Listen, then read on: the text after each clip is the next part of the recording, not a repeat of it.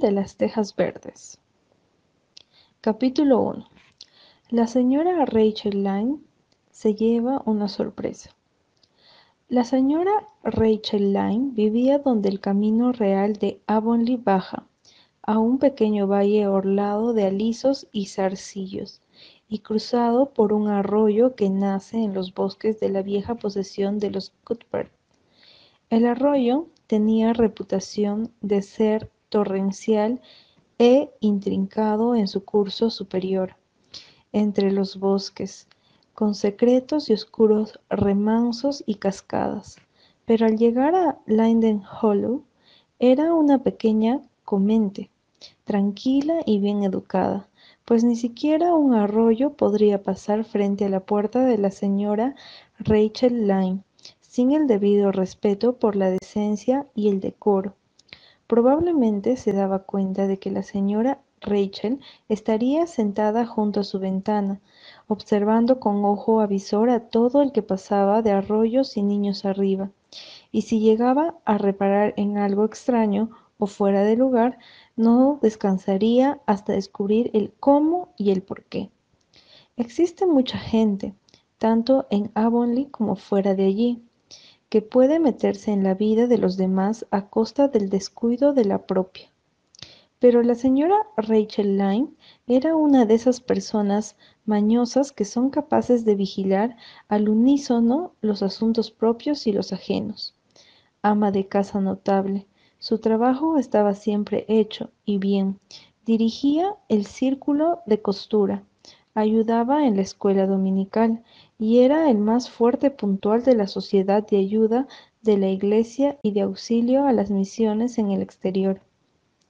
Y a pesar de todo eso, la señora Rachel hallaba tiempo abundante para sentarse horas enteras junto a la ventana de su cocina, tejiendo colchas de algodón retorcido.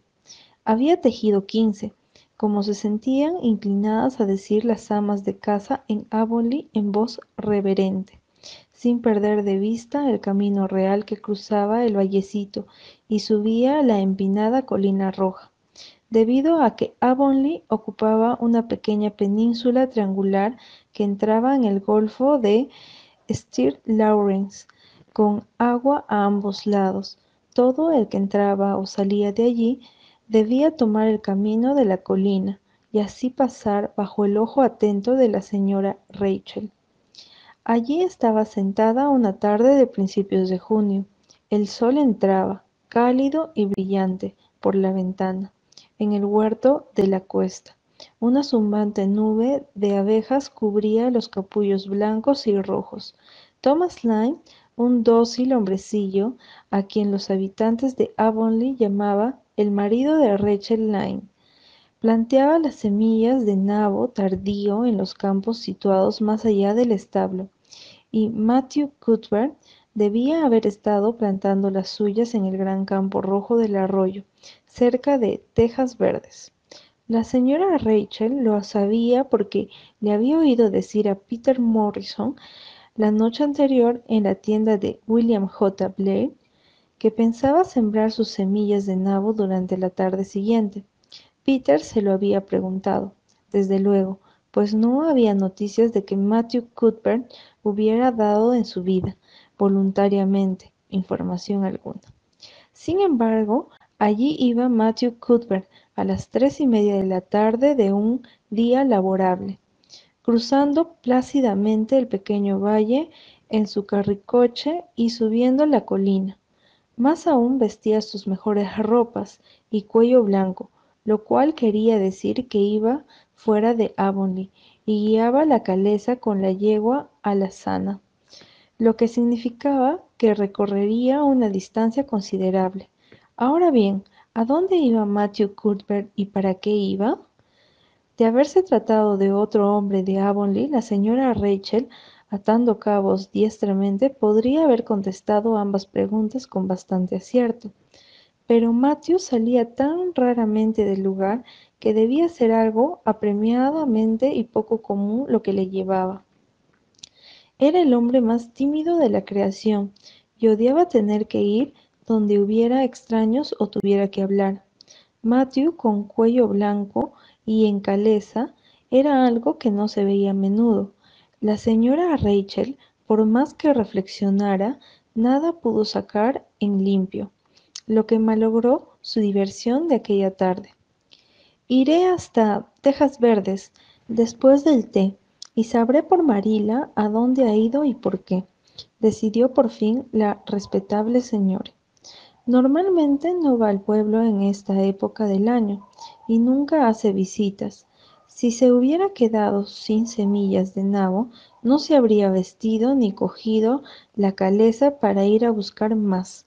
No demostraba prisas como para ir a buscar al médico, y sin embargo, algo debe haberle pasado desde ayer noche para hacerle partir así. Estoy completamente perpleja. Eso es, y no tendré un minuto de paz hasta que no sepa qué ha sacado de Avonlea a Matthew Cuthbert. En consecuencia, la señora Rachel partió después del té. No tenía que ir muy lejos. La casa con parrales y huerto donde vivían los Cuthbert estaba escasamente a un cuarto de milla por el camino desde Lindley's Hollow. En realidad, el largo sendero aumentaba bastante la distancia. Matthew Cuthbert padre, tan tímido y silencioso como su hijo, al fundar su residencia, se había alejado todo lo que pudo de sus congéneres hasta llegar casi a meterse en los bosques. Tejas Verdes había sido construido en los confines de sus tierras, y allí seguía hasta entonces, apenas visible desde el camino real sobre el cual estaban situadas, demostrando un mayor sentido a la sociabilidad, el resto de casas de Avonlea. La señora Rachel no consideraba que vivir en un lugar así pudiera merecerse ese calificativo. Es un simple estar, nada más, decía mientras avanzaba por el sendero cruzado por profundos surcos y bordeados por rosas silvestres. No es de extrañar que Matthew y Marilla sean un poquito raros, viviendo aquí lejos y solos. Los árboles no hacen mucha compañía, aunque quién sabe si habría suficientes si así fuera. Yo prefiero mirar a la gente. Parecen bastante satisfechos, pero supongo que es porque están habituados. El cuerpo se acostumbra a todo, hasta que lo cuelguen, como decía un irlandés. Pensando esto, la señora Rachel dejó el sendero y entró en el patio trasero de tejas verdes. Era un jardín muy verde, bien cuidado y ordenado con grandes sauces a un lado y primorosas casuarinas al otro. No había ni un trozo de madera ni una piedra, pues en caso contrario la señora Rachel los hubiera descubierto. Tenía la opinión de que Marilla Cuthbert barría el jardín tan a menudo como ella su casa. Se podría haber comido algo caído al suelo sin necesidad de quitarle la proverbial mota del polvo. La señora Rachel llamó cortésmente y entró en cuanto le invitaron a hacerlo. La cocina de Tejas Verdes era un lugar alegre, o lo hubiera sido de no estar tan dolorosamente limpia. Sus ventanas daban al este y al oeste.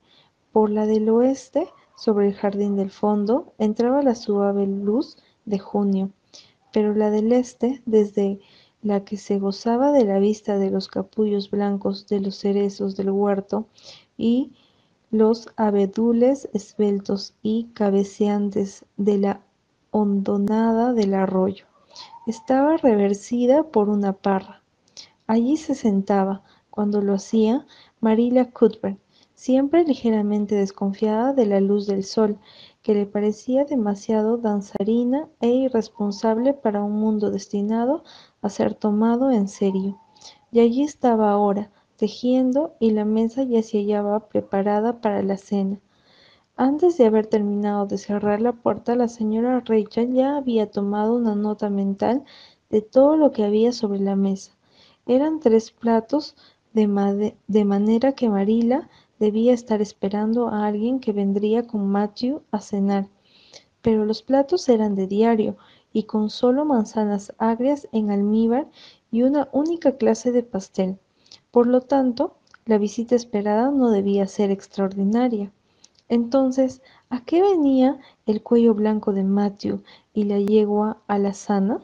La señora Rachel casi se mareaba ante ese extraño misterio en la tranquila y poco misteriosa Tejas Verdes. Buenas tardes, Rachel, dijo Marila enérgicamente. Es una tarde realmente hermosa, ¿no es cierto? ¿No quieres tomar asiento? ¿Cómo están los suyos? Entre Marilla Cuthbert y la señora Rachel existía desde siempre algo que, a falta de mejorar nombre, podría llamarse amistad, a pesar o quizá a causa de su diferencia. Marila era una mujer alta y delgada, angulosa y sin curvas. Su cabello oscuro dejaba entrever algunas hebras grises y siempre estaba recogido en un pequeño moño con las dos horquillas agresivamente clavadas. Tenía el aspecto de una mujer de mente estrecha y conciencia rígida, y así era, pero había una cierta promesa en sus labios que, de haber sido ligeramente desarrollada, podría haber sido indicativa del sentido del humor. Estamos todos bien, dijo la señora Rachel, aunque al ver partir a Matthew temí que quizá ustedes no estuvieran. Creí que a lo mejor iba a buscar al médico. Marina hizo una mueca de comprensión. Esperaba la señora Rachel suponía ver la partida intempestiva de Matthew. Iba a ser demasiado para la curiosidad de su vecina. Oh, no, estoy bien, aunque ayer tuve un dolor de cabeza terrible, dijo. Matthew fue a Bridget Rayburn. Esperamos a un chiquillo de un orfanato de Nueva Escocia y llega en el tren de esta noche. La señora Rachel no hubiera sorprendido más si Marilla le hubiese dicho que Matthew había ido a Bridget Rayburn a recibir un canguro de Australia. Quedó muda durante cinco segundos. No podía suponer que Marilla se estuviese divirtiendo a su costa, pero la señora Rachel casi se vio obligada a creerlo. ¿Lo dices en serio, Marilla? preguntó cuando recobró la voz. Por supuesto, dijo Marilla, como si acoger chicos del orfanato de Nueva Escocia fuera parte de la tarea común de primavera en cualquier granja bien administrada de Avonlea. La señora Rachel sintió que había recibido una fuerte impresión. Un chiquillo, Marilla y Matthew Cuthbert, adoptando un chico de un orfanato. Vaya, por cierto que el mundo andaba patas arriba. Después de esto, nada podría sorprenderla, nada. ¿Quién le ha metido esa idea en la cabeza? preguntó en tono de reproche. Aquello había sido hecho sin solicitar su consejo, y por lo tanto debía ser reprobado. Bueno, lo estuvimos pensando durante un tiempo. En realidad durante todo el invierno, contestó Marilla. La señora de Alexander Spencer vino por aquí un día antes de Navidad y dijo que le iban a enviar una niña del orfanato de Hopton en primavera. Su prima vive allí y la señora Spencer la ha visitado y sabe cómo funciona, de manera que Matthew y yo hemos estado hablando sobre esto desde entonces. Pensamos acoger a un chico. Matthew está entrando en años. Tiene sesenta, sabe usted, y ya no es tan activo como antes. Su corazón le molesta bastante y ya sabe lo difícil que es encontrar buenos trabajadores. No se puede obtener nada aparte de esos estúpidos muchachos franceses a medio desarrollar, y en cuanto se ha conseguido que uno de ellos se acostumbre a nuestra manera de ser y se le ha enseñado algo, parte hacia las fábricas de conversas de langostas o hacia los Estados Unidos. Al principio Matthew pensó en un muchacho de Inglaterra, pero le dije directamente que no. Puede que estén muy bien, no digo que no, pero no quiero vagabundos londinenses, le dije. Tráeme por lo menos un nativo de estos lugares. Habría un riesgo. No importa a quién consigamos, pero me sentiré más tranquila y dormiré mejor si conseguimos un canadiense. De manera que al fin decidimos pedir a la señora Spencer que nos eligiera uno cuando fuera a buscar a su niña. La semana pasada subimos que iría y le mandamos a decir por los parientes de Richard Spencer en Carmody que nos trajera un muchacho inteligente y bien parecido, de unos diez u once años. Decidimos que esa sería la mejor edad, lo suficientemente pequeño como para que se le pueda enseñar en la debida forma. Pensamos darle un buen hogar y educación. Hoy el cartero trajo de la estación un telegrama de la señora de Alexander Spencer, diciendo que venía esta tarde en el tren de las cinco y media, de manera que Matthew fue a Bridget River a buscarlo. La señora Spencer lo dejaría en la estación. Ella va a Waite Stands. La señora Rachel se precisaba de decir siempre lo que pensaba. Procedió a hacerlo ahora, habiendo ajustado su actitud mental ante estas noticias sorprendentes. Bien, Marila, le diré claramente que pienso que está cometiendo un terrible error. Una cosa arriesgada, eso es. No sabe usted lo que recibe. Trae a su casa y a su hogar a un niño extraño y no sabe nada sobre él, ni qué carácter tiene, ni qué padres tuvo, ni qué clase de persona resultará. Fíjese que solo la semana pasada leí en el periódico que una pareja del, del oeste de la isla había adoptado un niño de un orfanato y este pegó fuego a la casa la primera noche adrede Marila y casi los convirtió en cenizas cuando dormían. Y sé de otro caso de un muchacho adoptivo que acostumbraba sorber huevos. No pudieron conseguir que dejara de hacerlo. Si me hubieran pedido consejos sobre el asunto, les habría dicho que hicieran el favor de no pensar en tal cosa. Eso es. Este consuelo de Job no pareció ni alarmar ni ofender a Marila, que siguió tejiendo tranquilamente. No niego que hay algo de verdad en lo que dice Rachel. Yo misma he tenido algunos escrúpulos de conciencia, pero Matthew estaba firmemente decidido, de manera que, que cedí.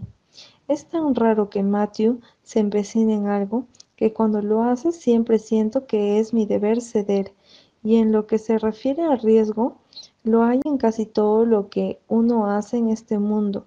Hay riesgo en los niños propios si llega a ser el caso. No siempre resultan buenos. Y además, Nueva Escocia está cerca de la isla. No es como si viniera de Inglaterra o de los Estados Unidos. No puede ser muy distinto de nosotros.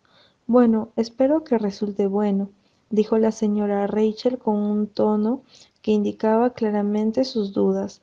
Pero no diga que no lo no la previne si quema tejas verdes o echa estricnina en el pozo. Supe de un caso en Nueva Brunswick donde uno del, orfanato hizo eso, y toda la familia murió presa de horribles sufrimientos, solo que en ese caso era una niña.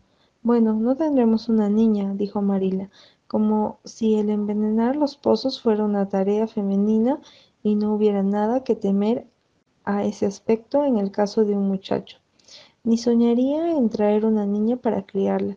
Me sorprende que la señora de Alexander Spencer lo haga, pero ella no dudaría en adoptar todo el orfanato si se lo propusiera. A la señora Rachel le hubiera gustado quedarse hasta que Matthew volviera a casa con su huérfano importado, pero reflexionando que pasaría dos buenas horas hasta que llegara, decidió ir a lo de Robert Bell y contarle la novedad. Por cierto, ¿qué causaría una primerísima sensación y a la señora Rachel le gustaba enormemente provocarlas, de manera que partió para tranquilidad de Marila, pues ésta sentía revivir sus dudas y temores bajo la influencia del pesimismo de la señora Rachel. Por todos los santos del cielo, exclamó la señora Rachel cuando estuvo a salvo en el sendero. Parece como si estuviera soñando. Lo siento, por ese joven y no me equivoco. Matthew y Marila no saben nada de niños y esperan que él sea más inteligente y juicioso que su abuelo, si es que alguna vez lo tuvo, cosa que es dudosa. Es espantoso imaginar un niño en tejas verdes. Nunca hubo uno allí, pues Matthew y Marila ya eran mayores cuando se construyó la nueva casa, si es que alguna vez fueron niños, cosa que es difícil de creer cuando se los mira. No quisiera por nada hallarme en el lugar del huérfano. Lo compadezco, así es.